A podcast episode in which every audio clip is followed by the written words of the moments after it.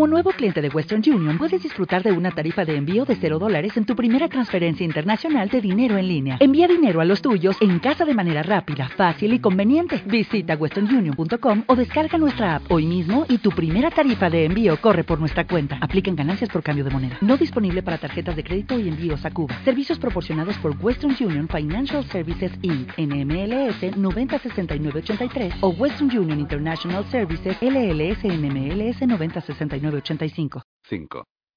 Caminar sobre las aguas. Por la mañana, me desperté en medio de un coro de cantos de pájaros y en un ambiente perfumado por el aroma de los pinos. Medio dormida, tanteé a mi lado en busca de Javier. Al no encontrarlo allí, me asusté. Pero inmediatamente el sonido de la tetera me indicó que había bajado y estaba preparando el desayuno. Javier había encendido una vieja radio de baquelita y sonaba una emisora de rock clásico. Buenos días, dije. Tuve que sonreír al verlo batir los huevos al ritmo de Blue Suede Shoes. Llevaba unos pantalones cortos y una camiseta blanca. Todavía tenía el pelo revuelto de haber dormido. El hecho de haber vivido esos últimos días bajo el mismo techo que Javier me había permitido ver una parte de él que, antes, solamente había percibido en contadas ocasiones. Desde que lo conocí hasta que se vio involucrado en nuestros problemas sobrenaturales, había llevado una vida llena de más actividades de las que podía realizar. Pero ahora me daba cuenta de que, en el fondo, era una persona hogareña. Espero que tengas hambre. A pesar de que llevaba puesto un enorme pijama de franela, estaba temblando. Cogí una manta que había encima del sofá y me cubrí los hombros con ella antes de sentarme en una de las sillas de la cocina. Javier me sirvió una taza de té. Yo la cogí para calentarme los dedos. ¿Cómo es posible que no tengas frío? Ha llegado la hora de que sepas la verdad. Soy un hombre lobo, bromeó, hundiendo la espalda y achinando los ojos. Un hombre lobo muy hogareño, me burlé. ¿Por qué no me has despertado? Pensé que te iría bien dormir. Hemos pasado un par de días difíciles. ¿Cómo te sientes? Bien. Javier me observó con detenimiento. Te sentirás mejor cuando hayas comido algo. No tengo mucha hambre, dije, esperando no parecer poco agradecida. ¿Pasas del famoso desayuno Watts? repuso él. No podía frustrar su entusiasmo. Además, hacía mucho tiempo que no veía a Javier tan despreocupado, y no quería que el humor le cambiara. No me atrevería. Sonreí. ¿Puedo ayudarte en algo? Miré a mi alrededor y vi que el bacon ya se estaba friendo en la sartén. La mesa estaba preparada con unos platos rústicos y unos cubiertos de plata. No, señora. Siéntese y disfrute del servicio. No sabía que te gustaba cocinar. Claro que sí, repuso él. Y cocinar para mi mujer lo hace más divertido. Javier cascó un huevo y lo dejó caer en la sartén. Un buen esposo no haría huevos fritos si a su mujer le gustan los huevos revueltos, dije, bromeando, mientras hacía tamborilear los dedos sobre la encimera. Javier levantó los ojos y me miró con expresión divertida. Y una buena esposa sabría apreciar la especialidad de su esposo y no se quejaría. Sonreí y me recosté en la silla. Deseaba abrir las ventanas para que el aire fresco de la mañana entrara en la cabaña. El ambiente empezaba a estar verdaderamente cargado. Anoche me llamaste señora Watts, dije de repente, al recordar la conversación que habíamos tenido. ¿Sí? Javier me miró. ¿Y? Todavía no me he acostumbrado, respondí. Me resulta difícil pensar que ahora lo soy. No tienes que adoptar mi nombre si no quieres. Eso es decisión tuya. ¿Estás de broma? Contesté. Por supuesto que quiero. Tampoco es que haga tanto tiempo que soy Bethany Church. Además, he cambiado tanto que a Bethany Church ya no la conozco. Bueno, pues yo sí, dijo Javier. Es la chica con quien me he casado. Y aunque tú la pierdas de vista, yo nunca lo haré. El fuego no había conseguido templar el ambiente, así que fui al salón para calentarme. No me sentía capaz de pasar otro día en el sofá sin hacer nada. ¿Podemos ir a la ciudad en coche, hoy? Pregunté levantando la voz e intentando parecer despreocupada. Javier vino hasta el salón. Tenía el ceño fruncido. Beth, no puedes hablar en serio. Es demasiado peligroso que nos vean en público. Ya lo sabes. Ni siquiera tenemos que salir del coche. Me pondré una sábana sobre la cabeza, si quieres. Imposible. Es demasiado arriesgado. Además, Gabriel se saldrá de sus casillas si se entera. Quizá le siente bien, rezongué, y el rostro de Javier se iluminó. Aunque eso pueda ser verdad, no creo que debamos tentar a la suerte. No te preocupes, ya encontraremos algo para hacer aquí. ¿Cómo qué? ¿Por qué no echas un vistazo mientras termino de preparar el desayuno? De repente me di cuenta de que debía parecer una irresponsable. De acuerdo. Esa es mi chica. Me daba cuenta de que Javier soportaba mejor que yo aquella inactividad. Yo no podía dejar de quejarme por el hecho de estar encerrada. Pero no debería notar la pérdida de una vida normal, ni siquiera me pertenecía una vida normal. Pero el aislamiento en que nos encontrábamos me desconcertaba. Desde que había venido a la Tierra, siempre había tenido gente a mi alrededor. Gente que caminaba por la plaza del pueblo, que paseaba a sus perros, que comía helados en el embarcadero o que saludaba con la mano a algún conocido mientras continuaba cortando el césped de su casa. Y ahora la ausencia de gente cerca me resultaba incómoda. Deseaba con desesperación oír el murmullo de voces humanas, o ver personas a lo lejos, aunque no pudiera hablar con ellas. Pero las órdenes de Gabriel habían sido claras. No dejarse ver. Me resultaba odioso que, después de todo lo que habíamos pasado, Javier y yo todavía no pudiéramos ser una pareja normal. Eso era lo único que queríamos. Intenté decirme a mí misma que, por difíciles que estuvieran las cosas, por lo menos ahora estábamos juntos. Cuando Gabriel e Ivy nos habían encontrado en la iglesia, estaba casi segura de que nos separarían. Y no me encontraba en situación de discutir con ellos, así que sentí un gran alivio al ver que no era así. Seguramente, mis hermanos se habían dado cuenta de que ni Javier ni yo podríamos soportar estar separados. Decidí seguir el consejo de Javier y buscar algo que nos ayudara a pasar las horas y que, por lo menos, nos hiciera creer que vivíamos con cierta normalidad. Busqué entre el montón de revistas que había encima de la repisa de la chimenea, pero la mayoría eran números antiguos y solo sobre decoración. Entonces me fijé en un viejo arcón que había en el salón y que hacía la función de mesita de centro. Ese momento no se me había ocurrido abrirlo, y al hacerlo encontré unos cuantos DVD debajo de un montón de amarillentos periódicos. La mayoría de ellos eran películas de Walt Disney, así que supuse que la familia propietaria de la cabaña debía de tener niños. Intenté imaginarlos sentados en esa misma sala, tomando chocolate caliente y mirando sus películas favoritas. Eh, Javier, he encontrado algo, anuncié. Él sacó la cabeza por la puerta y luego vino a ver mi hallazgo. No está mal. No, ¿verdad? ¿Cómo nos podemos aburrir con una película de I? Cogí uno de los DVD con curiosidad. ¿Peces? No te cargues buscando a Memo, se burló Javier, cogiéndome el DVD. Es un clásico moderno. ¿De verdad va de peces? Sí, pero son peces que molan mucho. ¿Y qué me dices de esta? Pregunté, mostrándole una vieja copia de La Bella y la Bestia. Parece romántica. Javier arrugó la nariz. Disney y no creo. ¿Por qué no? Porque si alguien se entera, no lo soportaré. No se lo diré a nadie si tú tampoco lo haces, supliqué, y él meneó la cabeza con gesto de derrota. ¿Qué cosas hago por ti? dijo, soltando un exagerado suspiro. Después de desayunar conseguimos poner en marcha el reproductor de DVD, al encontrar el cable que nos faltaba. Yo interrumpía constantemente con preguntas que Javier iba contestando con una paciencia infinita. ¿Qué edad se supone que tiene Bella? No lo sé. Probablemente la nuestra. Creo que la bestia es muy tierna, ¿no te parece? ¿Tengo que contestar a eso? ¿Cómo es posible que la vajilla hable? Porque, en realidad, se trata de los sirvientes del príncipe, bajo el hechizo de una mendiga. De repente Javier frunció el ceño y se mostró exasperado. No puedo creerme que yo sepa todo esto. A pesar de que aquella mágica historia me había cautivado y de que no paraba de cantar mentalmente que festín, en cuanto la película terminó volví a sentirme inquieta. Me levanté y empecé a dar vueltas por la habitación como un pájaro enjaulado. Al igual que Bella, yo quería salir al mundo y vivir mi vida. Además, Ivy y Gabriel todavía no habían venido, así que ni siquiera teníamos noticias sobre cómo iban sus negociaciones. Yo sabía que ellos estaban trabajando tanto como podían para conseguir algún tipo de salvación para mí, y yo estaba muy agradecida por todo lo que estaban haciendo, pero deseaba saber qué iba a suceder un día u otro. Por lo menos, si supiera cuál debía ser mi destino, podría prepararme para afrontarlo. Me gustaría que mi vida se pareciera más a una película de Disney, dije con pesadumbre. No te preocupes. Ya se parece. ¿Es que no has visto por todo lo que han tenido que pasar esos dos antes de poder estar juntos? Eso es verdad. Sonreí. Y siempre hay un final feliz, ¿verdad? Javier me miró con ojos brillantes. Beth, cuanto todo esto acabe, tú y yo vamos a vivir un montón de aventuras. Te lo prometo. Eso espero, contesté, intentando mostrarme más optimista de lo que me sentía. En ese instante, un rayo de luz atravesó las cortinas y se posó sobre la mesa de la cocina.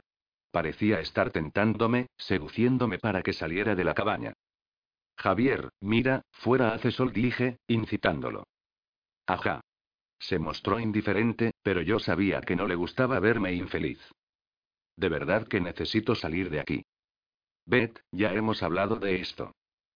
Solo quiero dar un paseo. Es algo muy sencillo. Pero es que nuestras vidas no son sencillas. Por lo menos, ahora no. Eso es ridículo. ¿No podemos salir fuera solo unos minutos? No creo que sea una buena idea, respondió Javier. Pero me di cuenta de que le faltaba convicción. Deseaba tanto como yo ser capaz de tomar una decisión y ejercer cierto control sobre su vida. ¿Quién nos va a ver aquí? Insistí. Supongo que nadie, pero ese no es el tema. Gabriel e Ivy fueron muy claros al respecto. Solo iremos hasta el patio y volveremos, dije. La idea de disponer de un poco de libertad, por efímera que esté fuera, me había animado tanto que Javier no pudo negarse. De acuerdo, asintió, soltando un profundo suspiro. Pero te cubrirás para asegurarnos de que no te puedan reconocer. ¿Quién? Pregunté con sarcasmo. ¿Los paparazzi? Betty dijo Javier en tono de reproche. Vale. Vale. ¿Qué me puedo poner? No me respondió, sino que salió de la habitación y oí que rebuscaba en la habitación de arriba. Al volver, me mostró una cazadora militar muy grande para mí y una gorra de cazador. Ponte esto. Lo miré, incrédula. Y no discutas. Yo sabía que Javier actuaba por precaución, pero hasta momento no había sucedido nada extraño. Sí, es cierto que había visto esas misteriosas luces en el cielo, pero yo no le había dicho nada a Javier sobre ellas. Él ya estaba bastante tenso sin saberlo y, además, lo más seguro era que no fuera nada importante. No habíamos visto ningún caballo blanco y ningún visitante había llamado por sorpresa a nuestra puerta. La verdad era que los últimos días habían sido tan aburridos que resultaba difícil creer que estuviéramos en peligro. Incluso había empezado a preguntarme si mis hermanos no se habrían equivocado. Quizá no tenían tan buena sintonía con el cielo como creían. Pero debería haber sabido que, en nuestras vidas, un período de calma siempre precedía a la tempestad. Recorrimos el camino hasta el descuidado patio que había en la parte trasera de la cabaña, donde encontramos una tina llena de malas hierbas que crecían en desorden en su interior, así como una cuerda que colgaba de la gruesa rama de un roble. Un destartalado puente cubierto de musgo conducía hasta el lago que cerraba la parte posterior de la parcela. Respiré profundamente y sentí que todo el cuerpo me vibraba, lleno de renovada energía. Nos agachamos en la orilla, que estaba cubierta de tréboles, y nos mojamos las manos en la límpida agua helada, tan transparente que se veían las pulidas piedrecillas del fondo. Se oía el fuerte zumbido de las abejas y una brisa. Suave nos envolvía. El sol calentaba nuestros rostros y, después de estar tantos días encerrados, la luz nos parecía tan brillante que casi nos dañaba la vista. Caminamos sin prisas. En ese momento parecía difícil creer que alguien nos estuviera persiguiendo. Pensar que yo era un ángel a cuya cabeza habían puesto precio resultaba casi absurdo. Ambos mirábamos a nuestro alrededor como si estuviéramos viendo el mundo por primera vez. Entonces, Javier cogió unas piedrecillas del suelo para probar cuán lejos podía lanzarlas en el lago. Al ver que había conseguido hacer rebotar una de ellas varias veces sobre la superficie del agua, intenté imitarle. Pero mi piedra tocó la superficie y se hundió al momento. No tenía ninguna duda de que cambiaría mi inmortalidad por la posibilidad de hacerme vieja con Javier. Deseaba que Ivy y Gabriel lo comprendieran. Por supuesto, no tenía ninguna esperanza de que los séptimos lo hicieran. Nunca podría explicárselo. Me los imaginaba como una manada de lobos hambrientos en busca de su presa. Aquel que consiguiera capturarme y llevarme hasta el castigo que me esperaba sería considerado un héroe en el reino. A pesar de que todos los ángeles habían sido creados sin ego, los séptimos eran la excepción que confirmaba la regla. Se decía que actuaban por la necesidad que tenían de ser reconocidos. Al pensar en cuánto había cambiado Zack justo antes de su promoción, me di cuenta de que esa teoría era posible. Yo sabía que las jerarquías que existían en la Tierra tenían su reflejo en el cielo, y también sabía hasta dónde podían llegar algunos tanto ángeles como seres humanos para alcanzar el poder. Me había enfrentado a demonios y había ganado. Las motivaciones de estos seres eran claras. Manipular a los humanos y llevarlos por el mal camino. Pero un ambicioso ejército de ángeles motivados por la sed de justicia sería mucho más difícil de manejar. No debíamos de llevar más de diez minutos caminando cuando me di cuenta de que Javier echaba un vistazo al reloj. Había notado que, en esa parte del mundo, el sol salía temprano y se ponía pronto. De repente también me di cuenta de que la luz empezaba a disminuir. Vamos, Beth. Será mejor que regresemos. ¿Ya? Sí. Hemos estado fuera demasiado tiempo. De acuerdo, ya voy.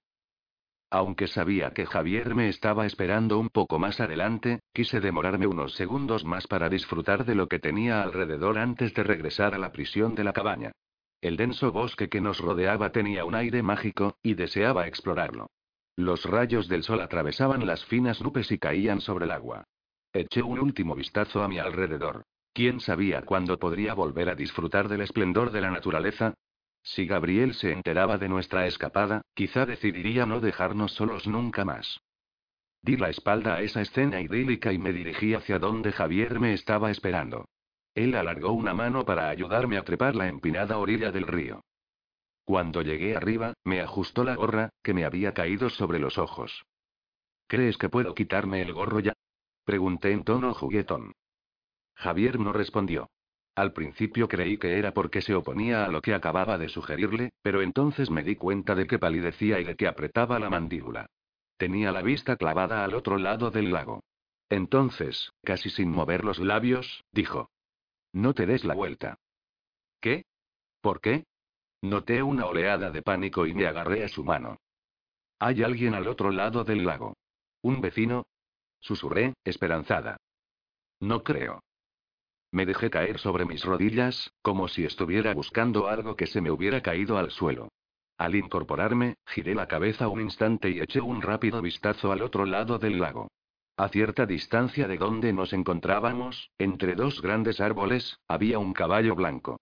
Tenía el pelaje y la crin de un color plateado que parecía sobrenatural, y pateaba el suelo con sus cascos dorados. Un caballo blanco. Las palabras parecieron brotar de mis labios, que sentía helados por el terror. ¿Dónde? preguntó Javier incrédulo mientras escudriñaba el bosque. Él no había visto el caballo porque se había concentrado solo en el jinete. Este, de una imagen inmaculada, iba vestido como si asistiera a un funeral. A pesar de que tenía las cuencas de los ojos vacías, sentí que me miraba directamente.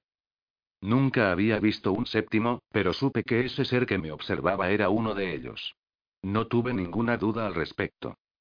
Lo que me había dicho a mí misma que nunca sucedería acababa de ocurrir. Finalmente me encontraba frente a un miembro de la séptima orden, unos seres que, ese momento, solo conocía de oídas. El séptimo estaba de pie al otro lado del lago, por la parte más ancha. Recordé las palabras de Ivy y supe que debía escapar, pero no era capaz de moverme. Me sentía inmovilizada. El séptimo tenía las blanquísimas manos entrecruzadas, en un gesto de calma, y nos observaba. De repente, sin previo aviso, empezó a acercarse. Hacía un instante que se encontraba de pie al otro lado del agua, pero ahora ya avanzaba hacia nosotros rápidamente. Sus pies parecían rozar con suavidad la superficie del agua.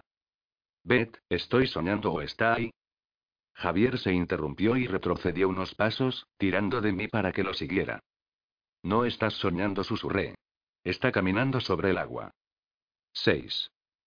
Tenemos que hablar. El séptimo se dirigía directamente hacia nosotros. Yo me sentía como en un sueño. Hacía un segundo que se encontraba al otro lado del río, pero en ese momento estaba a pocos metros de nosotros. A lo lejos, su caballo blanco relinchó y agitó la cabeza, pero su jinete no le prestó ninguna atención. Recordé lo que Gabriel nos había dicho. Los séptimos eran cazadores, estaban entrenados para rastrear a sus presas. Pero este no parecía preocupado por el hecho de que lo estuviéramos viendo. Se limitaba a avanzar con calma. Era como si supiera que no tenía ninguna necesidad de apresurarse porque nosotros no podíamos eludirlo de ninguna manera. Esa actitud me hubiera alarmado mucho de no haber estado tan ocupada en encontrar una forma de huir de allí. El séptimo se detuvo un instante y ladeó la cabeza ligeramente, como si quisiera confirmar mi identidad. Su movimiento era un tanto mecánico, como el de una máquina en funcionamiento. Imaginé que su cerebro estaba programado para registrar cualquier cosa que tuviera el tamaño de mi cráneo o el olor de mi piel. No había nada humano en él. Pero tampoco había en él nada angelical. Al igual que otros de su naturaleza, no tenía rostro. Sus labios y su nariz se difuminaban de forma tan imperceptible que era casi imposible distinguirlo uno de lo otro. No tenía ojos, solo se le veían las cuencas recubiertas por una lechosa membrana de piel. El perfecto contorno de su rostro me recordó al de los maniquís que se ven en los escaparates de las tiendas. De repente noté que mis pensamientos se mezclaban, se confundían los unos con los otros. Intenté aclarar mi mente, pero no lo conseguí. Parecía que el séptimo me tenía atrapada en una garra invisible. Por suerte, no podía ejercer ese mismo poder en Javier, y él pronto se dio cuenta de lo que sucedía. Sin intentar sacarme de mi trance, me cogió, me cargó sobre uno de sus hombros y arrancó a correr. Al cabo de unos instantes noté que el poder que el séptimo ejercía sobre mí se había debilitado. Bajé al suelo. Impulsados por la adrenalina, corrimos juntos sin volver la cabeza para ver a nuestro perseguidor. Mis hermanos y yo podíamos comunicarnos telepáticamente, y siempre intentábamos mantenernos receptivos a las necesidades mutuas, así que pedí ayuda a mi hermano en silencio. Gabriel. Están aquí. Nos han encontrado. No recibí ninguna respuesta. En cuanto llegamos al camino de gravilla de delante de la cabaña, Javier se detuvo y metió la mano en el bolsillo para sacar su móvil. Buscó torpemente en su lista de contactos con los dedos temblorosos por el estrés. Estaba a punto de pulsar el botón de llamada cuando nos detuvimos en seco. Yo ya había empezado a subir los escalones del porche y, al detenerme, choqué con Javier. El teléfono se le cayó de las manos y, antes de que pudiéramos recogerlo, la puerta delantera se abrió. El séptimo ya estaba allí, esperándonos. Miré a mi alrededor, frenética, buscando algún sitio donde escondernos, pero no vi nada que nos sirviera. Déjanos en paz. Grité, apartándome a esa pulcra e inmaculada figura.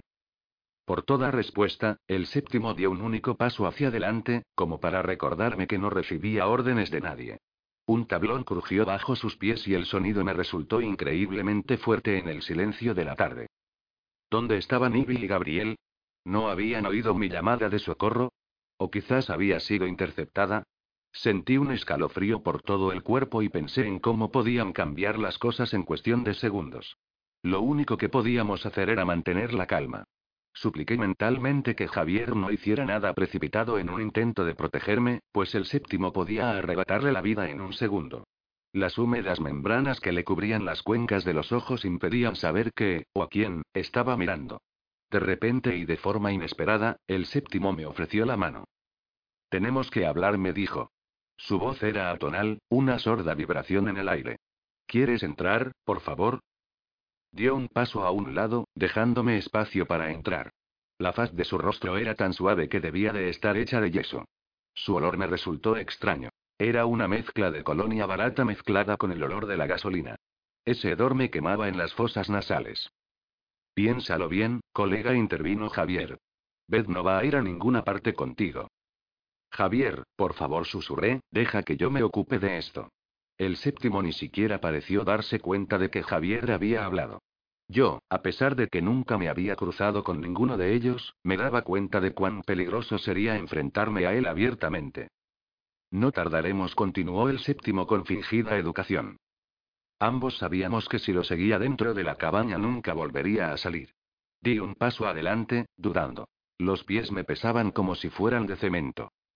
Beth, espera. Javier me cogió el brazo y me miró. Sus profundos ojos azules estaban llenos de terror.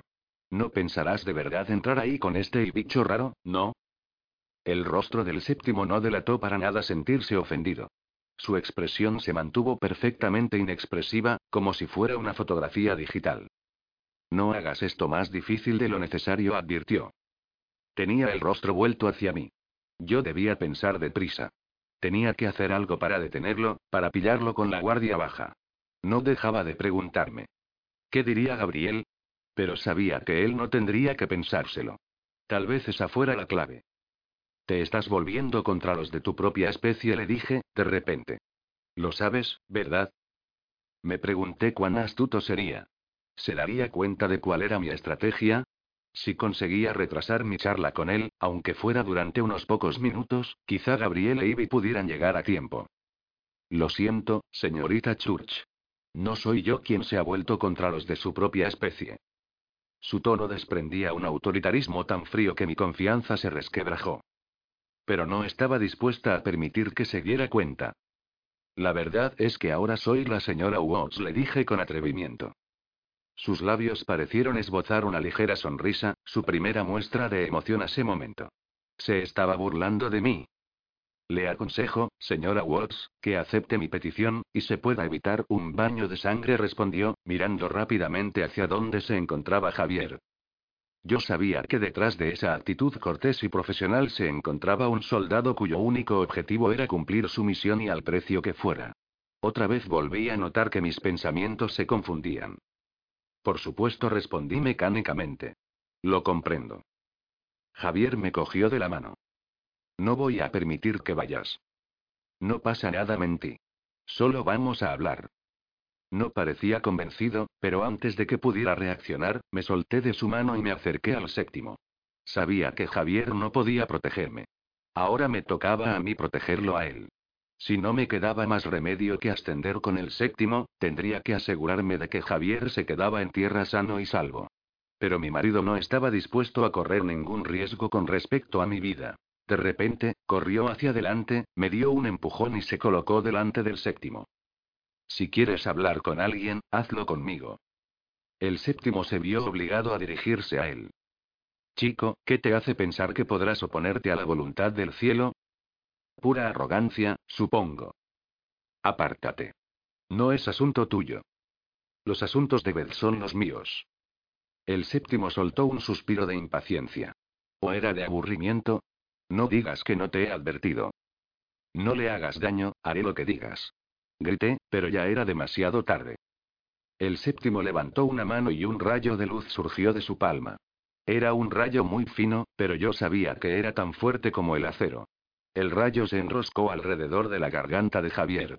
Con los ojos casi desorbitados, este se llevó las manos hasta su garganta, pero fue en vano. Se estaba ahogando. No podía ganar esa pelea. Javier cayó de rodillas al suelo y, rápidamente, su cuerpo se debilitó. Había perdido la conciencia. Nadie puede resistirse a la voluntad del cielo, dijo el séptimo. Mientras observaba esa escena, la confusión mental que había sentido desapareció. En su lugar, me invadió un sentimiento mucho más poderoso. La rabia. Era una rabia que me recorría todo el cuerpo, rechazando todo obstáculo interno. Parecía una crecida después de una lluvia torrencial, capaz de rebasar todo límite. Te he dicho que no le hagas daño. No levanté la voz, pero el tono era envenenado. Algo en mi interior había cambiado. A menudo la rabia distorsiona la percepción de la realidad, pero en ese momento yo veía las cosas más claras que nunca. Esa rabia me había liberado del poder que el séptimo estaba ejerciendo sobre mí. Era capaz casi de percibir mis propios mecanismos mentales, y por un instante me pareció ver el mundo a través de unas gafas de rayos X. Percibía la composición molecular de la cabaña, podía decir cuáles eran sus partes débiles, y notaba los puntos por donde la humedad penetraba en sus paredes. En ese momento supe cosas que nadie en el mundo podía saber, como, por ejemplo, dónde había caído la última gota de una lluvia de verano. Continuaba mirando al séptimo, pero ahora mi visión lo penetraba. Todo lo que había de humano a mi alrededor desapareció de mi percepción y me sentí unida al universo entero. Yo era aire, roca, madera, tierra. Supe lo que debía hacer, lo que era capaz de hacer. Rápida como un rayo, me agaché y cogí uno de los ladrillos que se guardaban al final de las escaleras y lo lancé como si fuera un frisbee, con tal rapidez que impactó en el cuello del séptimo antes de que él se diera cuenta de lo que sucedía. Sus rápidos y finos reflejos deberían haberle permitido coger el ladrillo al vuelo y devolvérmelo con fuerza suficiente para acabar conmigo. Si hubiera sido capaz de expresar algún sentimiento, me hubiera mirado con sorpresa. Pero el séptimo no pudo responder. Mi ataque lo había pillado desguarnecido. Su cuello pareció doblarse hacia atrás. Dio un par de pasos hacia el interior de la casa. Sin perder un instante, alargué la mano y cerré la puerta tras él. Entonces noté un fuerte cosquilleo en la punta de los dedos y, de inmediato, el techo de la cabaña empezó a desprender humo. Lo que sucedió a partir de ese momento escapó por completo a mi control. El fuego prendió ante mis ojos, envolviendo el porche y haciendo estallar las ventanas. En cuestión de segundos, la cabaña del sauce se vio engullida por las llamas. Mientras las paredes se derrumbaban, vi que el séptimo permanecía de pie, envuelto en un traje de llamas. El fuego no podía matarlo y, seguramente ni siquiera le dejaría una marca. Pero sí lo había detenido, por el momento. No sabía por cuánto tiempo, y no tenía intención de quedarme allí para averiguarlo. Solo tenía una idea en la cabeza. Llevar a Javier a un lugar seguro. Si el séptimo nos atrapaba ahora, probablemente lo mataría solo por venganza. Corrí hasta Javier, que continuaba inconsciente, pero que todavía respiraba. No pude hacer que volviera en sí, y llevarlo a rastras no era posible. Entonces vi que el séptimo ya se dirigía hacia la puerta, envuelto en llamas. Desplegué las alas con un sonoro chasquido que resonó en todo el bosque y que provocó que los pájaros huyeran de las copas de los árboles. Abracé a Javier por la espalda y levanté el vuelo. Mis alas eran tan fuertes que ni siquiera notaba su peso en mis brazos. Me dirigí hacia la carretera en un vuelo muy bajo para evitar ser vista. Los pies de Javier rozaban las copas de los árboles. No tenía las ideas muy claras, pero tenía pensado aterrizar en algún lugar y hacer que algún coche se detuviera.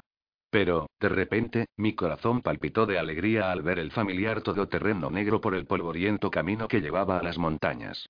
Mi hermano y mi hermana me vieron en el mismo momento en que yo los vi a ellos. El coche se detuvo en seco y Gabriel vino de inmediato hasta mí. Cogió a Javier y lo dejó con cuidado en el asiento de atrás. ¿Dónde estabais? exclamé, con el rostro sucio de cenizas cubierto por las lágrimas. Hemos venido en cuanto hemos podido, respondió Ivy, que parecía estar sin resuello. Señalando a Javier, pregunté. ¿Puedes ayudarlo? Ivy colocó una de sus frías manos sobre la frente de mi marido y, al cabo de un momento, recobró la conciencia. Con un gemido, se llevó la mano a la cabeza. Estás bien, le aseguré. Ambos estamos bien. Javier, al recordar lo que había sucedido, se puso en tensión y se incorporó en el asiento. ¿A dónde ha ido? preguntó. ¿Dónde estamos? Ivy y Gabriel están con nosotros, respondí. Hemos escapado. ¿Cómo? preguntó Javier. El séptimo se te iba a llevar y creo y repuse, dudando. Creo que le prendí fuego. No puede ser. Javier se mostró perplejo un segundo, pero no pudo reprimir una carcajada. Es increíble. La verdad es que se lo merecía. Pero Ivy tuvo una reacción un tanto diferente. ¿Es que has perdido la cabeza? Sus ojos plateados adquirieron un brillo metálico a causa de la sorpresa. No se puede utilizar ese tipo de poderes con un séptimo. Es una traición al reino. No tenía intención de hacerlo, protesté. Intentaba matar a Javier. Bueno, ahora que le has prendido fuego, estoy seguro de que estamos en el camino de la reconciliación, replicó Gabriel, irónico. Entonces se oyó el susurro de las copas de los árboles empujadas por el viento y recordé que el séptimo debía de estar por allí, en algún lado. ¿Creéis que intentará seguirnos? No, ahora ha perdido el rastro. Tiene que empezar de nuevo. Pero, de todas maneras, debemos irnos. Gabriel puso en marcha el motor del coche y dio media vuelta. Yo no podía evitar sentirme un tanto orgullosa. Había conseguido frustrar los planes de uno de los más poderosos agentes del cielo. Pero Gabriel pareció leer mis pensamientos. No te confíes demasiado. Has conseguido rechazar a uno, nada más. Hay ejércitos enteros. No podemos luchar contra todos ellos. ¿Y cómo vamos a hacerlo? Nos hemos reunido con los serafines y el corro angélico, anunció Gabriel. Por eso hemos llegado tarde a la cabaña. ¿Y? ¿Cuál es el veredicto? Al ver que Gabriel guardaba silencio, supe que eran malas noticias. Los séptimos solo quieren sangre. No quieren llegar a un acuerdo, repuso Ivy. Quieren que vuestro matrimonio se anule. Creí que los ángeles eran justos y buenos, dijo Javier. ¿Desde cuándo van por ahí matando gente? ¿Y desde cuándo el cielo lo aprueba? ¿Qué te hace pensar que el cielo lo aprueba? preguntó Gabriel con dureza. Pero Javier no pensaba echarse atrás. No están haciendo gran cosa para detenerlos. Lo que debes saber de los séptimos es que fueron creados como perros guardianes, fueron diseñados para mantener el orden. No comprenden el comportamiento humano, así que es fácil que su poder escape de su control. ¿Los estás defendiendo? Javier se mostró escandalizado. Yo no podía culparlo por eso. Todo lo que le habían enseñado sobre el cielo y sobre sus habitantes se estaba derrumbando. No los estoy defendiendo, respondió Gabriel. Solo intento explicar cómo trabajan. Lo único que tienen en su cabeza es cumplir con su trabajo. Bueno, pues alguien debería despedirlos. El cónclave está buscando maneras de limitar su poder. Y mientras tanto, ¿están fuera de control? Pregunté yo, sin poder creerlo. Sí respondió Ivy. Su visión de la justicia se ha pervertido. Cuando se encuentran en una misión, no tienen en cuenta nada más. Pues yo diría que tienen cosas mejores que hacer, rezongó Javier. Preocuparse por la paz mundial o algo parecido. Exacto, lo apoyé. ¿Por qué nuestro matrimonio es tan importante para ellos? No lo sé, se limitó a responder Ivy. Pero yo tuve la clara sensación de que nos estaban ocultando algo. Ivy cruzó los largos dedos de sus manos y fijó la mirada en el asiento que tenía delante. Gabriel estaba concentrado en la carretera. Su expresión era tensa, como si estuviera librando una batalla interna. Me acerqué a los asientos delanteros y le miré a la cara. Al fin, él apartó los ojos de la carretera y me devolvió la mirada. Al ver la expresión de su rostro, adiviné de inmediato lo que no quería decirme. Te han pedido que nos entregues, ¿verdad? Gabriel frunció el ceño y cerró los ojos un instante. Yo le hubiera dicho que se limitara a mirar la carretera, pero sabía que era capaz de conducir con los ojos vendados. Sí admitió, apretando los labios. Eso es exactamente lo que me han pedido. ¿Cómo se atreven? Me sentía indignada por él. Alegan que cualquier fiel sirviente del reino no dudaría al respecto. Así que ahora ponen en cuestión tu fidelidad. Nos han dicho que entregarte es la única opción que tenemos. No puedo creer que te hayan puesto en esa situación, afirmé, enojada. Un momento. Javier levantó ambas manos y, en tono inseguro, preguntó. Gabriel, ¿qué les has respondido? Mi hermano guardó silencio. Gabe. repitió Javier, ahora con aprensión.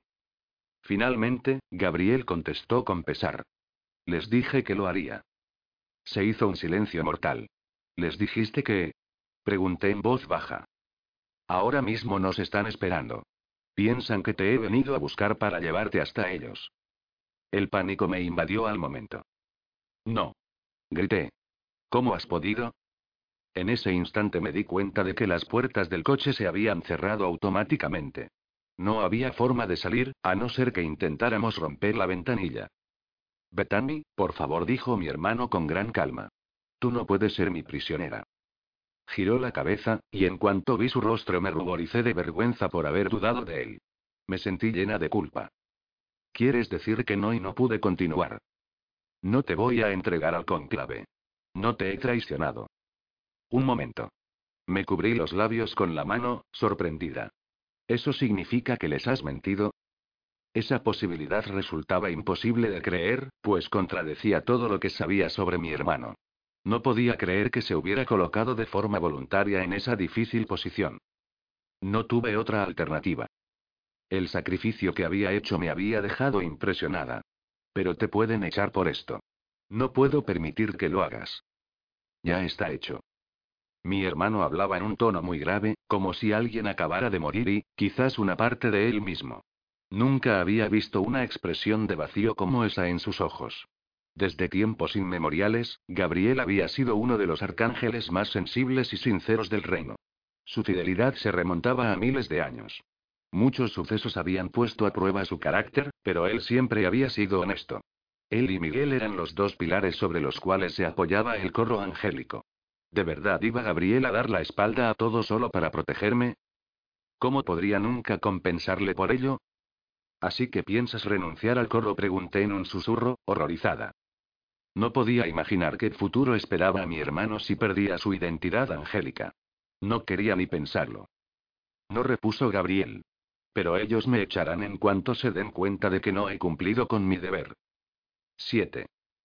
Universitarios. No puedo creer que esté sucediendo todo esto, exclamé. No puedo creer que Dios esté tan enfadado con nosotros que haya enviado a todos los principados a capturarnos. Esa idea no me cabía en la cabeza. Bethany dijo Ivy con su ovalado rostro lleno de tristeza. Esto no es obra de Dios. Supongo que lo sabes. ¿Cómo puedo saberlo? Pregunté, confundida. Todo lo que sucede es por su voluntad. Eso es cierto en la tierra, respondió mi hermana.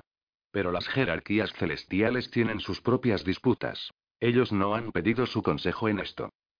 Los séptimos intervino Gabriel son una facción rebelde. El cónclave no sabe cómo controlarlos. ¿Estás diciendo que Dios no tiene ni idea de lo que está ocurriendo? preguntó Javier. No puedo saberlo, respondió Gabriel. Pero no debéis culparlo a él por vuestros problemas. Son los séptimos quienes buscan venganza. Gabriel se inclinó hacia adelante, sobre el volante, y se masajeó las sienes, apartándose los mechones de cabello rubio que le caían sobre el rostro, de facciones también esculpidas. Ivy tenía la misma expresión de desolación que él. Yo sabía que a ella le preocupaba el futuro de Gabriel. Ninguno de los dos había querido nunca encontrarse en tal situación. No tienes que hacer esto, Gabriel afirmé con sinceridad. Sé lo que os va a costar a ambos.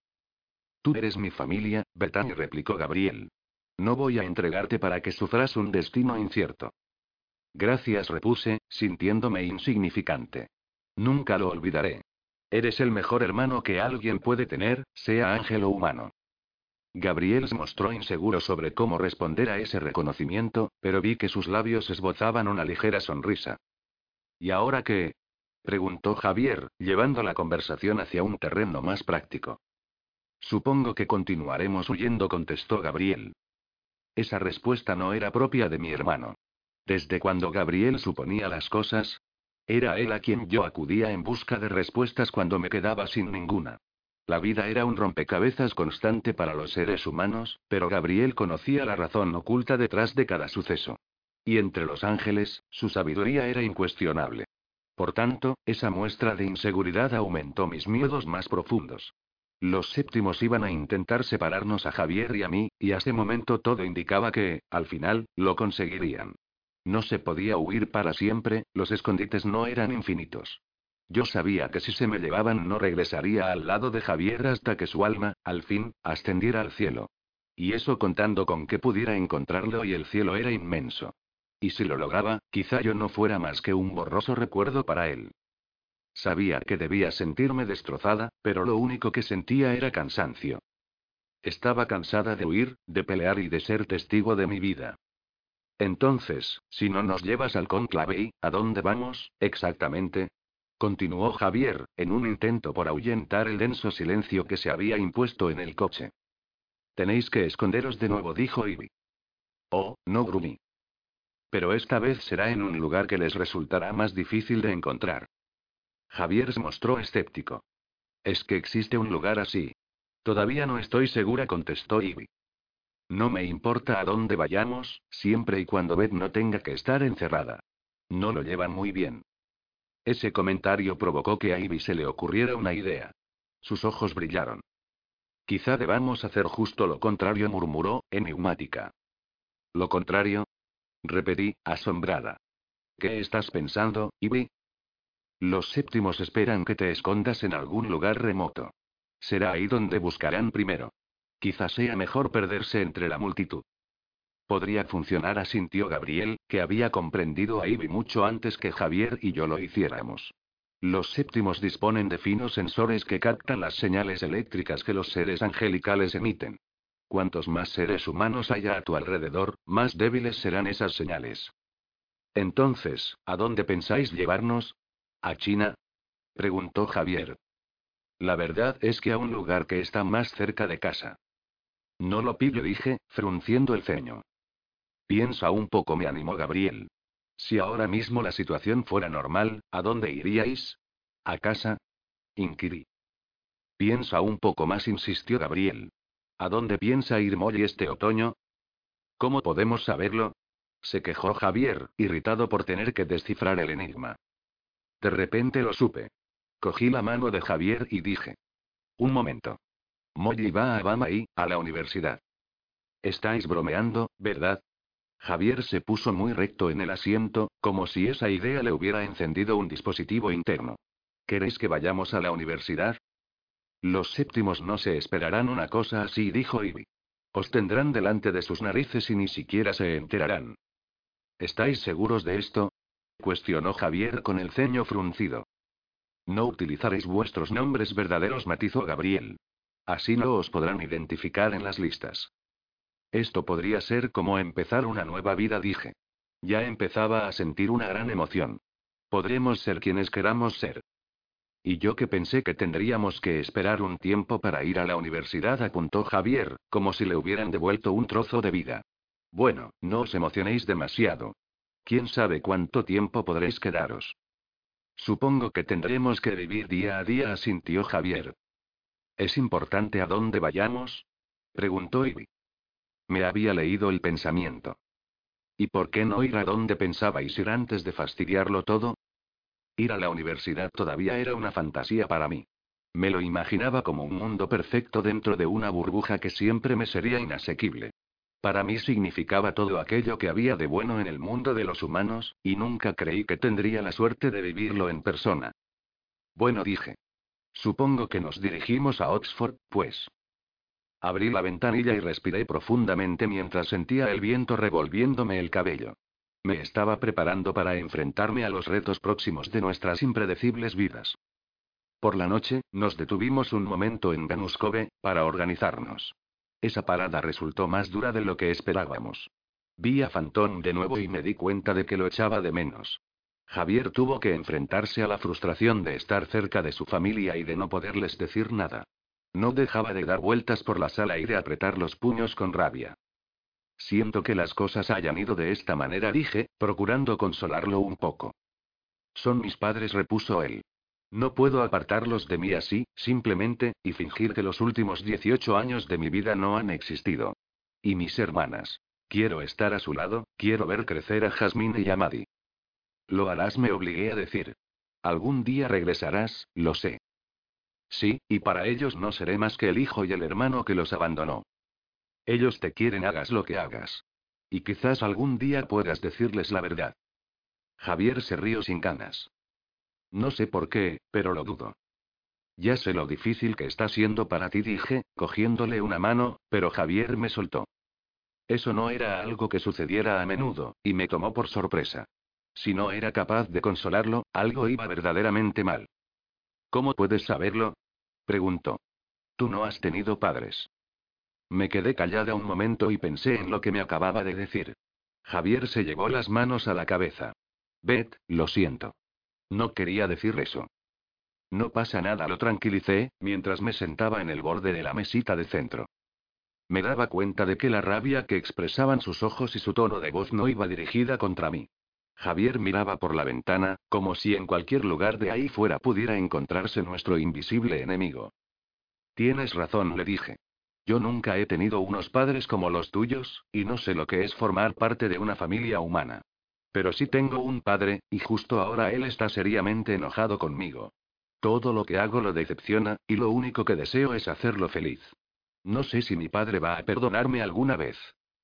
En realidad, quizá me eche de mi casa y, pero el tuyo nunca haría eso. Estoy segura. Tu padre siempre te querrá. Sonreí para mí y añadí. En realidad, mi padre también te querrá siempre. Tú también eres su hijo. Javier me miró. ¿Y tú no? Yo tengo una relación un poco distinta con él, dije, fingiendo frivolidad. Los de tu especie fueron creados para amar, y los de mi especie fueron creados para servir. Él siempre ha amado a los humanos por encima de todo. Sacrificó a su único hijo, ¿recuerdas? ¿Te das cuenta? Él te protegerá. Javier me pasó un brazo por encima de los hombros. Entonces supongo que yo tendré que protegerte a ti. Al final, Javier decidió escribir una carta a sus padres. A pesar de que no me la leyó, no pregunté qué les decía en ella. Por otro lado, no creía que Ivy y Gabriel decidieran que podía enviársela, pero pensé que para él era importante escribirla. Ivy tomó la iniciativa rápidamente y empezó a organizar y a empaquetar todo lo que creyó necesario para la vida universitaria. Por supuesto, tuvimos que limitarnos a las cosas imprescindibles. No había tiempo de llevarse edredones ni pósteres para las paredes como hacían todas las estudiantes de primer año. Además, pensé que una vez allí podría conseguir todo lo que nos hiciera falta. Era consciente de que nuestra experiencia en la universidad sería completamente distinta a la de los demás. Nuestros padres no vendrían con nosotros para despedirnos y no tendríamos tiempo de estresarnos por las cartas de recomendación ni por matricularnos en las asignaturas. A pesar de todo, estaba nerviosa. Por otro lado, Javier se había estado preparando para la universidad durante toda su vida. Su padre y su abuelo habían sido miembros de Sigma Chi, y en su familia era tradición formar parte del equipo de fútbol de la universidad. Yo, por el contrario, no tenía ninguna experiencia ni ninguna historia familiar que pudiera servirme de orientación.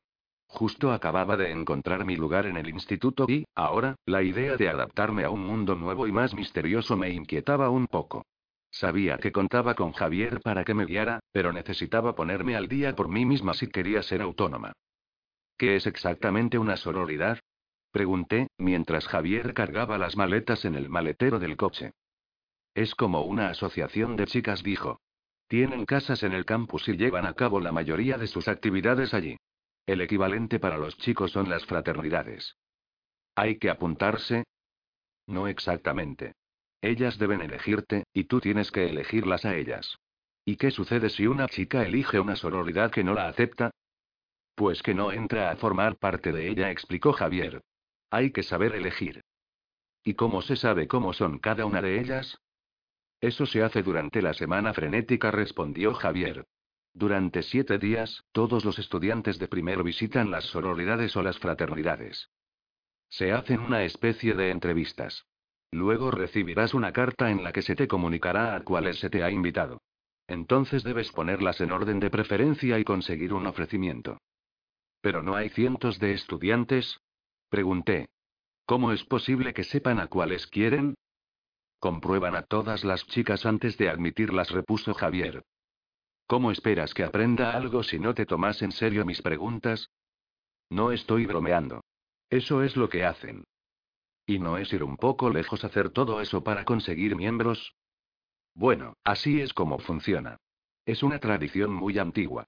Por ejemplo, digamos que hay una chica de Alabama que quiere entrar en Ole Miss. Las Tribals de Ole Miss se ponen en contacto con las Tribals de Alabama, quienes conocerán a alguien que haya ido al instituto con ella. Desde luego, si buscan referencias tuyas, no encontrarán gran cosa. Me alegro, porque me parece un sistema bastante mezquino. También hacen muchas cosas buenas. Ofrecen apoyo a organizaciones caritativas y trabajan para la comunidad. De todas formas, no debes preocuparte. Dudo que tengamos nada que ver con ellos. No sabía nada de ese sistema de hermandades. Solamente le había oído hablar de ello a mi mejor amiga, Molly, que se pasó casi todo el último año hablando de la sororidad a la que quería pertenecer. Hablaba tanto de ella que alguien le había dicho que dejara de hacerlo si no quería ahuyentar a todas las demás sororidades. En esa época yo no le hacía mucho caso, me parecía que hablaba en un idioma extranjero. Pero ahora me resultaba curioso pensar cómo la memoria me traía un recuerdo insignificante como ese, justo en este momento. ¿Quién te escribirá la carta de recomendación para Kyo? Le había preguntado allí a Molly. La madre de Ryan. Ella estaba en Kyo, en Duque. ¿Y es tu principal preferencia? Es mi única preferencia, había dicho Molly. Es la única sororidad que merece la pena. Eso es decir mucho, se burló Allie. Hay muchísimas más. No para mí. Sabes que Kyo exige la nota media más alta, ¿verdad? ¿Me estás diciendo que mi nota media será baja? No, solo quiero decir que quizá no debas ir contando eso por ahí. Si no te aceptan en Kyo, ninguna otra sororidad te querrá. No seas tonta. No me rechazarán. Yo no había hecho ningún caso de esa conversación, pero ahora me hubiera gustado haber formulado unas cuantas preguntas. Javier, a pesar de la emoción inicial, se mostró taciturno durante todo el viaje. Como no había podido ir a su casa, se había visto obligado a dejar allí su querido Chevy. Yo sabía que eso lo entristecía, a pesar de que, a modo de compensación, tendría un coche nuevo en cuanto llegásemos. Lo único que él quería era recuperar su antigua vida. Yo, por mi parte, habría querido llevarme a Fantón, y lloré al tener que dejarlo atrás, a pesar de que Ivy me había asegurado que Dolly Anderson cuidaría de él mientras estuviéramos fuera.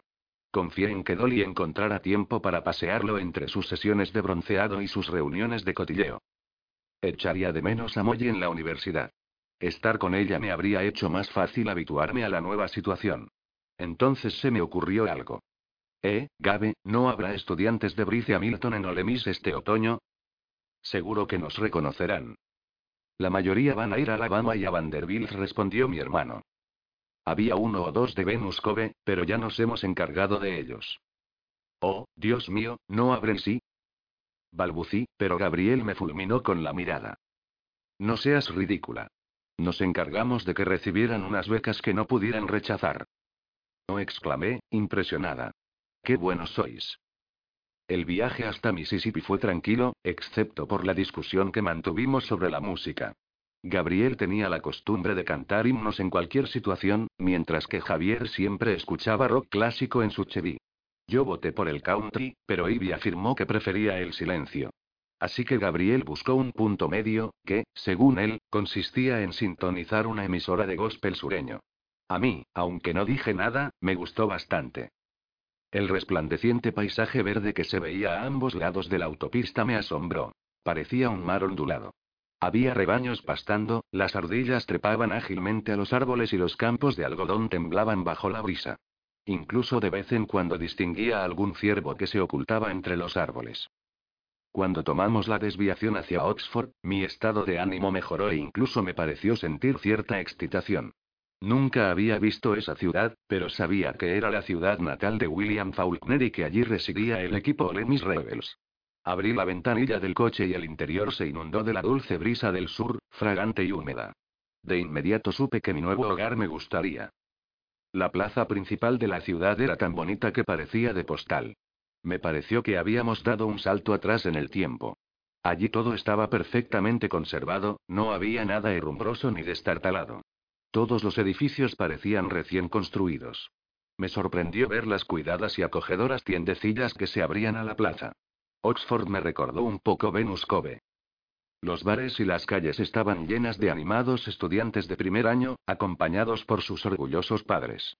Cuando detuvimos el coche en la universidad, miré hacia Fraternity Row y sentí admiración al ver las columnatas de las casas y las doradas letras del alfabeto griego que las remataban, como insignias honoríficas. Jóvenes vestidos con polos se agrupaban en los porches de las casas, charlando y riendo entre ellos. Eso era un oasis para los preuniversitarios de la élite sureña, era como un pequeño mundo aislado y bien organizado en el cual nada parecía real. Me enamoré de él casi de inmediato. Me gustaba la sensación de tranquilidad que imperaba allí y que impedía hacer nada con prisas. En cuanto salí del coche noté la humedad del ambiente en la piel, pero el aire era tan limpio que no me molestó en absoluto. Antes de ir a buscar un aparcamiento y dejarnos allí, Gabriel e Ivy nos dieron una carpeta marrón a cada uno. Ahí están vuestras nuevas identidades, dijo Ivy. Todo lo que necesitéis lo encontraréis aquí. Certificados de nacimiento, carnes de estudiante, notas de instituto. Ojeé los papeles que Ivy nos acababa de dar y dije. Adiós, Bethany Church y Javier Walls. Hola, Ford y Laurien Clarau. Un momento, dijo Javier. ¿Tenemos el mismo apellido? ¿En serio? Aquí seréis hermanos, explicó Gabriel, con una expresión en el rostro que parecía pedir disculpas. Pensamos que sería adecuado, puesto que vais a pasar mucho tiempo juntos. Genial, rezongó Javier. Bueno, no es lo ideal, admitió Ivy, pero es lo mejor que hemos podido hacer. De acuerdo, asintió Javier, acercándose a mí para mostrarme nuestros datos. Somos de Jackson, Mississippi. Tú eres una estudiante honorífica que acabas de salir del instituto, y yo soy un universitario de primer año de Bama, en Sigma Key. Se interrumpió y, mirando a Gabriel, exclamó. ¿Te has acordado? Sigma Key era la fraternidad a la que habían pertenecido el padre y el abuelo de Javier. Me sorprendió el detalle que mi hermano había tenido. Gabriel se limitó a asentir con la cabeza como diciendo. De nada. Un estudiante de primer año, ¿eh? Comenté. ¿Eso significa que tienes unos 20 años? 21 se pavoneó Javier. Como puedes ver, soy mayor que tú y, por tanto, mucho más sabio. Será mejor que muestres respeto. Nos hemos encargado de todo, interrumpió Ivy. Lo único que tenéis que hacer es recoger vuestras llaves y vuestros libros. Gracias, le dije. No sabes cuánto significa esto para nosotros. Yo sabía perfectamente que Ivy habría podido darnos la espalda en esa situación, pero había decidido estar de nuestro lado. Y yo no me tomaba eso a la ligera. Te estás arriesgando mucho al ayudarnos. Estar aquí nos servirá para poder pensar un poco en cómo proceder a partir de ahora. Pero tanto si esto dura unos meses como solamente un día, quiero que sepas que no lo olvidaré. Ivy asintió con la cabeza. Si nos necesitáis, ya sabéis qué hacer. ¿Así que soy tu hermano? Preguntó Javier mientras arrastrábamos nuestras maletas hacia los dormitorios. Eso se me hace muy extraño. ¿Cómo se les habrá ocurrido? Supongo que ha sido por precaución. Hubieran podido hacernos pasar por primos. ¿Y eso sería muy distinto? No te preocupes, cuando estemos a solas, podremos ser nosotros mismos. ¿Y cuánto tiempo podremos estar a solas en la universidad? preguntó Javier, desconfiado. Nos acostumbraremos, repuse, sin darle la menor importancia. ¿Crees que te acostumbrarás a que yo sea un chico soltero de una de esas fraternidades? preguntó Javier, travieso. Porque eso puede traer problemas. Eres un chico fugitivo, le recordé. Yo intentaría pasar desapercibido. Pero en cuanto llegamos a los dormitorios me di cuenta de que yo no pasaba exactamente desapercibida. Y no se debía a mi aire angelical, sino a que iba vestida de forma inadecuada. Llevaba un vestido de verano floreado y con un ribete ondulado que estaba completamente fuera de lugar entre los pantalones cortos Nike y las camisetas de talla gigante de las demás chicas. Todo el mundo me miraba de soslayo. Si el objetivo era confundirnos entre la multitud, no había empezado muy bien. Cuando hubimos descubierto dónde se encontraba mi habitación, sostuve la puerta del ascensor a una mujer que llevaba una gran caja de cartón llena de almohadas y de fotografías enmarcadas. Oh, ya me espero, me dijo. Vas tan elegante y fina que no quiero mancharte. Javier disimuló una sonrisa y las puertas del ascensor se cerraron a nuestras espaldas. Él, vestido con su polo y su pantalón corto de color crema, estaba como pez en el agua. Moviendo la cabeza, me miró. Nadie me dijo que había que vestir de una forma especial, ¿no es verdad? Grumi. No estás preparada para la universidad, se burló él. No puede ser peor que el instituto, repliqué. Javier apretó el botón del noveno piso, donde se encontraba mi dormitorio. A ver si es verdad. Defíneme esta expresión. Novato de siete. Bueno, respondí, indignada. Supongo que se refiere a un grupo de siete estudiantes que tienen un interés especial, y no me contestó él con una sonrisa. Ni siquiera te acercas. ¿Qué es, entonces? Se refiere a los siete kilos que todo novato engorda con la dieta de pollo frito y cerveza. Sonreí. ¿Debo entender que eso significa que la comida va a ser un problema? La comida siempre es un problema en la universidad, pero, no te preocupes, te encontraremos algo sano para comer. En ese momento me di cuenta de que no habíamos hablado de los séptimos ni de nuestra situación desde que habíamos llegado a Olemis. Era un descanso poder dejar todo eso a un lado durante un rato. Javier había vuelto a contar chistes y se preocupaba por cosas normales, como averiguar dónde se encontraba el gimnasio del campus. Yo no podía evitar albergar la esperanza de que haber venido a Oxford significara el inicio de un nuevo episodio en nuestras vidas. Por supuesto, sabía que, en realidad, nada había cambiado. Todavía éramos fugitivos, aunque el hecho de estar rodeados de estudiantes nos permitía tener la ilusión de que habíamos recuperado nuestras vidas. Aparte de tener que fingir que éramos hermanos, todo lo demás me resultaba de una normalidad sorprendente, y me di cuenta de que absorbía con placer todos los detalles. Después de haber estado escondidos en la cabaña, el mundo de Olemis cobraba vida ante mis ojos como si se tratara de un dibujo en blanco y negro que se llenara de color. 8. La compañera de habitación. El dormitorio no estaba tan mal como había imaginado. No estaba muy segura de cómo llevaría el tema de las duchas comunes, pero sabía que me las apañarías de algún modo. Las chicas de primer año no dejaban de dirigir miradas de admiración a Javier mientras él, con mi pesada bolsa colgada del hombro, caminaba con paso elegante y resuelto por los pasillos. Me alegré de tener su ayuda. Su paso seguro y su actitud confiada contrastaban con las miradas nerviosas y las insistentes preguntas que nos hacían por todas partes. También me alegraba de que hubiéramos tenido la oportunidad de ir a la universidad juntos. Había muchas chicas perdidas que parecían aturdidas por ello y que miraban con expresión de súplica a todo aquel que pasaba por su lado.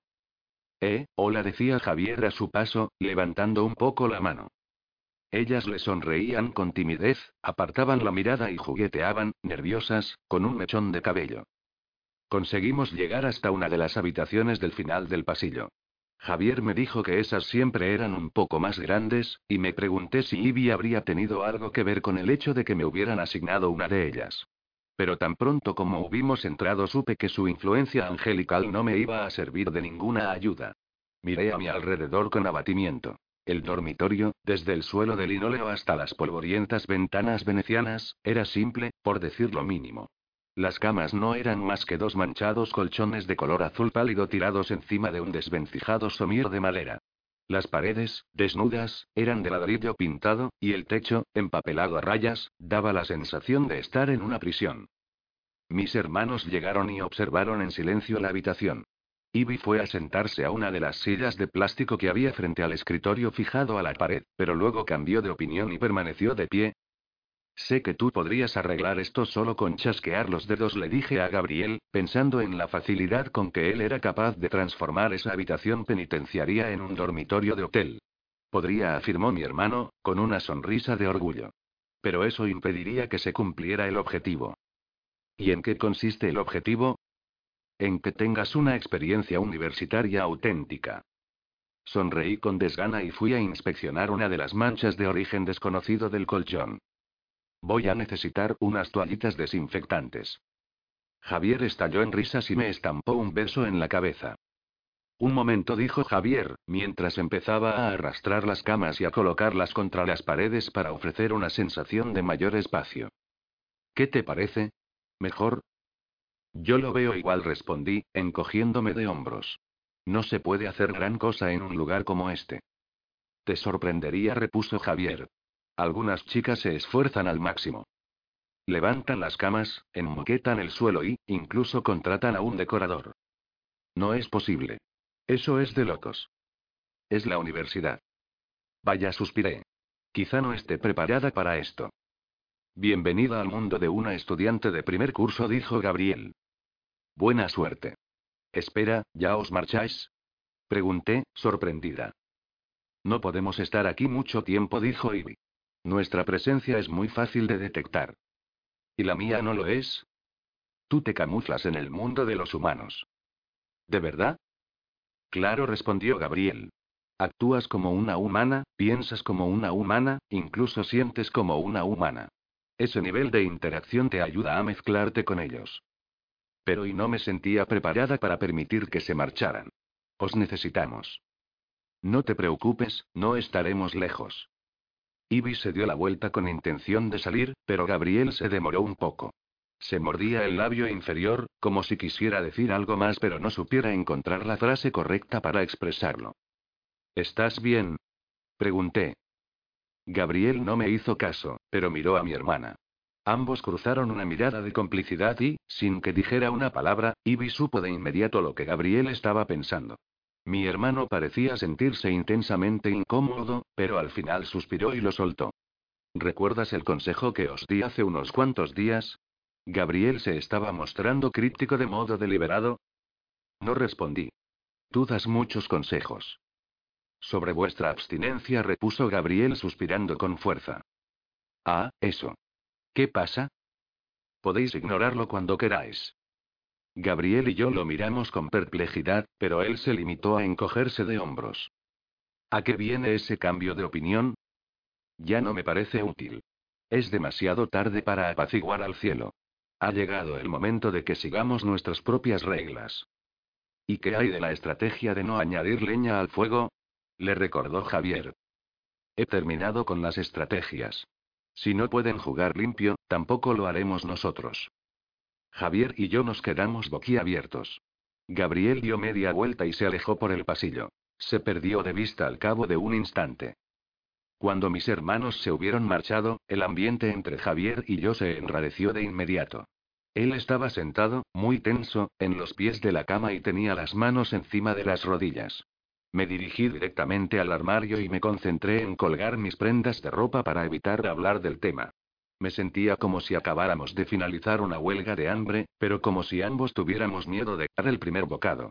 No se trataba de que estuviéramos atrapados por la tentación, sino que ese tema había sido un tabú durante tanto tiempo que ninguno de los dos sabía cómo hablar abiertamente de él. Para mi alivio, fue Javier quien se atrevió a abordar el tema primero. ¿Es cosa mía o eso ha sido muy extraño? No es cosa tuya, respondí, mientras me sentaba a su lado con las piernas cruzadas. ¿Qué le ha dado a Gabriel? No lo sé, repuse frunciendo el ceño. Pero supongo que debe de estar bastante enojado con alguien. ¿Crees que hablaba en serio? Javier hizo una pausa. Ya sabes y sobre nosotros. Hablaba en serio, dije. Gabriel no sabe hablar de otra forma. Vale. Javier se mostraba pensativo. Así que, según él, ¿no pasa nada? No necesariamente reflexioné. Supongo que quiso decir que ya tenemos tantos problemas que eso ya no tiene tanta importancia. ¿Y tú crees que deberíamos hacerlo? ¿Y tú? Javier suspiró profundamente y miró al techo. Nos hemos estado controlando durante tanto tiempo que ya no estoy seguro de poder hacer otra cosa, dijo. Sí, supongo que es así, respondí, probablemente un tanto descorazonada. Pero podríamos intentarlo, continuó él, y ver qué sucede. Es decir, si es que tú quieres. Sí quiero, afirmé. Creo que ya hemos esperado demasiado. Javier echó un vistazo a la habitación con expresión desolada. Miró las luces fluorescentes y las desconchadas paredes de color mostaza. Desde luego, no era un entorno muy romántico. Aquí no dije, riendo. Todavía quiero que sea perfecto. Al oírme, Javier pareció enormemente aliviado. Yo también. Eh, hola a todos. Me llamo Mary y me alegro mucho de conoceros. Javier y yo levantamos la mirada al tiempo y vimos a una chica ante la puerta de la habitación. Era más alta que yo, tenía el cabello liso y rubio, y unos ojos grandes y marrones. Estaba bronceada y tenía un cuerpo atlético. Iba vestida con los mismos pantalones cortos Nike y la misma camiseta súper grande que se veían por todas partes. ¿Eres mi compañera de habitación? Continuó la chica. Permaneció en silencio un instante y, luego, nos dirigió una amplia sonrisa. Me moría de ganas de conocerte. ¿De dónde eres? ¿Cómo te llamas? ¿Cuál es tu instituto? Antes de que tuviera tiempo de contestar, empezaron a aparecer cabezas por la puerta. Aquella chica, a diferencia de nosotros, había llegado cargada con todas sus pertenencias y con un equipo de ayudantes completo para echarle una mano. Me llamo Mary Ellen, repitió. Ya lo había dicho. Y estos son papá y mamá, mi hermano Jordán y mis primas gemelas, Jai y Jessica. Su gran familiaridad y tal cantidad de información me dejaron desconcertada, y me quedé sin saber qué decir. Fue Javier quien tomó la iniciativa y rompió el silencio. Hola, dijo. Me alegro de conoceros a todos. Me llamo Ford, y esta es mi hermana Laurie. La estoy ayudando a instalarse. Me alegré de que hubiera sido él quien hablara primero, pues ya había olvidado nuestros nombres falsos y me hubiera presentado con nuestros nombres reales, lo que habría significado delatarnos antes de que transcurriera una hora de nuestra estancia en Oxford. Ah, bueno, no os preocupéis, dijo la madre de Mary Ellen. Haremos que este sitio parezca un hogar en un santiamén. Resultó que tenían un montón de ideas para dar algunos toques acogedores a ese triste dormitorio. Habían traído una mullida alfombra de color rosa, un pequeño refrigerador que también hacía la función de pizarra, unas cortinas de topos para la ventana, unas papeleras a juego. Mary Ellen había hecho unos collajes con sus cientos de amigos y los había enmarcado. Cuando los colgó, ocuparon casi toda la pared. Espero haberte dejado suficiente espacio, dijo, a modo de disculpa. La verdad es que no necesito mucho, contesté. Pon todo lo que tú quieras. ¿Ves, cariño? Dijo su madre. Ya te dije que encontrarías a una buena chica para compartir la habitación. Mary Ellen se mostró muy aliviada. Seguramente había creído que su compañera de dormitorio rechazaría su decoración y sería aficionada a escuchar heavy metal hasta altas horas de la madrugada. Soy de Germantown, apuntó Mary Ellen. ¿Y vosotros? Jackson respondió Javier, encogiéndose de hombros y dirigiéndole una media sonrisa encantadora. Igual que la mitad de la población de Olemis. Yo era estudiante de primero en Bama, pero decidí cambiar. Me sorprendió la facilidad con que Javier había adoptado su papel y la naturalidad con que exhibía su nueva identidad. Pero entonces recordé que Bama y Olemis habían formado parte de su vida antes de que yo apareciera y lo trastocara todo. Mary miraba a Javier con ojos soñadores mientras lo escuchaba. Me alegro de que lo hicieras, dijo con voz aguda y aflautada. Me sentí fastidiada. Ya empezaba lo de siempre. La atención femenina que Javier siempre suscitaba pronto me atacaría los nervios, especialmente ahora que no podía cogerlo de la mano ni hacer nada para mostrar cuál era nuestra relación. Sí, hermanita. Javier me pasó un brazo sobre los hombros. ¿Verdad que te alegras de tenerme aquí? Mary Ellen soltó una risita y lo miró entrecerrando los ojos. No mucho respondí, sacándome su brazo de encima. ¿Cómo se supone que voy a conocer chicos contigo al lado? Oh, no vas a conocer muchos chicos, repuso Javier. No dejaré que nadie se acerque a mi hermanita. Estoy contigo, amigo, exclamó Jordán mientras ayudaba a su padre a descargar un fardo de ropa de Mary. Resultaba muy atractivo con su visera y su camiseta de color azul oscuro. Tenía los mismos ojos grandes y almendrados que su hermana. Los chicos de primero solo buscan una cosa. Jordán observó con detenimiento uno de los vestidos de Mary que llevaba en el colgador que tenía en la mano. Era un vestido muy corto y sin tirantes, confeccionado con un tejido elástico, y tenía una única cremallera que lo recorría de arriba a abajo. Con un gesto inteligente, el vestido caía al suelo en un segundo. ¿Qué es esto? preguntó, levantándolo para enseñárselo. La verdad es que era más un top que un vestido. Vi que Javier se cubría los labios con una mano para disimular una sonrisa. No vas a ir a ninguna parte con esto. Hablas como el abuelito se quejó Mary Ellen mientras su hermano se colocaba el vestido bajo el brazo. ¿Y qué me voy a poner para ir a Fraternity Row? Queda confiscado, repuso su hermano. Y lanzándole una camiseta de talla grande y un ancho pantalón de chándal, añadió. Puedes ponerte esto para la fiesta. Mary Ellen cruzó la habitación, enojada, cogió un espejo que tenía sobre el escritorio y empezó a retocarse el cabello con vigor. Luego sacó una botella de una de sus bolsas y, al cabo de un instante, una densa nube de laca para el pelo la envolvió. Miré a Javier con expresión interrogadora. Bonito pelo, dijo él, encogiéndose de hombros. Creo que es típico de Mississippi. Bueno, empezó a decir la madre de Mary Ellen mientras se apoyaba en la cama y dirigía a Javier una mirada inquisitiva. Como eres un estudiante de primero en Bama, seguro que conoces a Drew y a Logan Spencer. Son de Madison. Javier fingió hacer un esfuerzo por recordar. MMMMM. No me suenan. Ah, no. La madre de Mary Ellen parecía confusa. Pero si todo el mundo los conoce. En realidad soy su madrina, y su tía está casada con el mejor amigo de mi hermana. Y Logan sale con una chica que se llama Emma, cuya madre es de mi misma ciudad. Preguntaré a algunos amigos. Javier le dirigió una de sus seductoras sonrisas. Estoy seguro de que alguno de ellos los conocerá. Y, mientras se inclinaba a mi lado para subir mi maleta a la cama, disimuladamente me rozó la oreja con los labios. Aquí todo el mundo se conoce. ¿Eso también es típico de Mississippi? Pregunté. Aprendes deprisa, repuso Javier guiñándome un ojo. Esto es como una gran familia. Yo sabía que las interconexiones entre todas esas personas no se limitaban a Mississippi, sino que era una cosa propia del sur. Pensé en Dolly Anderson, que vivía en la casa de al lado de la nuestra, en Venus Cove. Fueras quien fueras y vinieras de donde vinieras, ella conseguía encontrar siempre alguna conexión distante. Conocía a todo el mundo y sabía a qué se dedicaban cada uno de ellos. A mí me gustaba que la gente de la ciudad tuviera esos vínculos.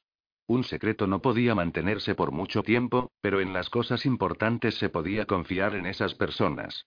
Deseaba enormemente formar parte de una comunidad como esa, y ser Laurien Crow, de Jackson, me ofrecía la oportunidad de intentarlo y, a pesar de que fuera a costa de vivir una vida que no era la mía. Yo sabía que, al final, nuestro pasado nos atraparía y que tendríamos que marcharnos otra vez. Seguramente ni siquiera tendríamos la oportunidad de despedirnos ni de dar las gracias a toda esa gente que habría formado parte de nuestra vida, aunque fuera brevemente. Este va a ser un fin de semana salvaje. La voz de Mary Ellen interrumpió mis pensamientos. Habrá una celebración en el Lyric y el Leve, y casi todas las fraternidades van a dar una fiesta. Su hermano la fulminó con la mirada. Creo que sería mucho más inteligente que te fueras a dormir pronto. Lo que tú digas, Jordán. Mary Ellen puso cara de exasperación y luego se volvió hacia mí. Supongo que empezaremos en Sigma y que, luego, seguiremos a la gente. De acuerdo, respondí, procurando mostrarme igual de entusiasmada que ella. Suena genial. Pero debemos tener mucho cuidado. Ah, ¿sí? ¿Por qué? Pregunté, poniéndome en alerta de inmediato. Las sororidades se enterarán de todo lo que hagamos. Así que mejor no nos acerquemos a nadie que no sea un estudiante de primer año. Que un chico afirme estar libre no significa que diga la verdad, y si está saliendo con una chica de alguna sororidad, estamos listas. Ah, y me he enterado de que Pike ha conseguido alcohol cargado de Carolina del Norte, así que será mejor que vigilemos. De acuerdo, asentí, con aire responsable. Lo tendré en cuenta. Tanto Javier como Jordán ponían mala cara ante la perspectiva de que sus hermanitas pudieran estar en manos de los ebrios chicos de las fraternidades. Mary Ellen se limitó a juguetear con un mechón de su cabello y clavó los ojos en Javier. Bueno, Ford, ¿estarás ahí esta noche?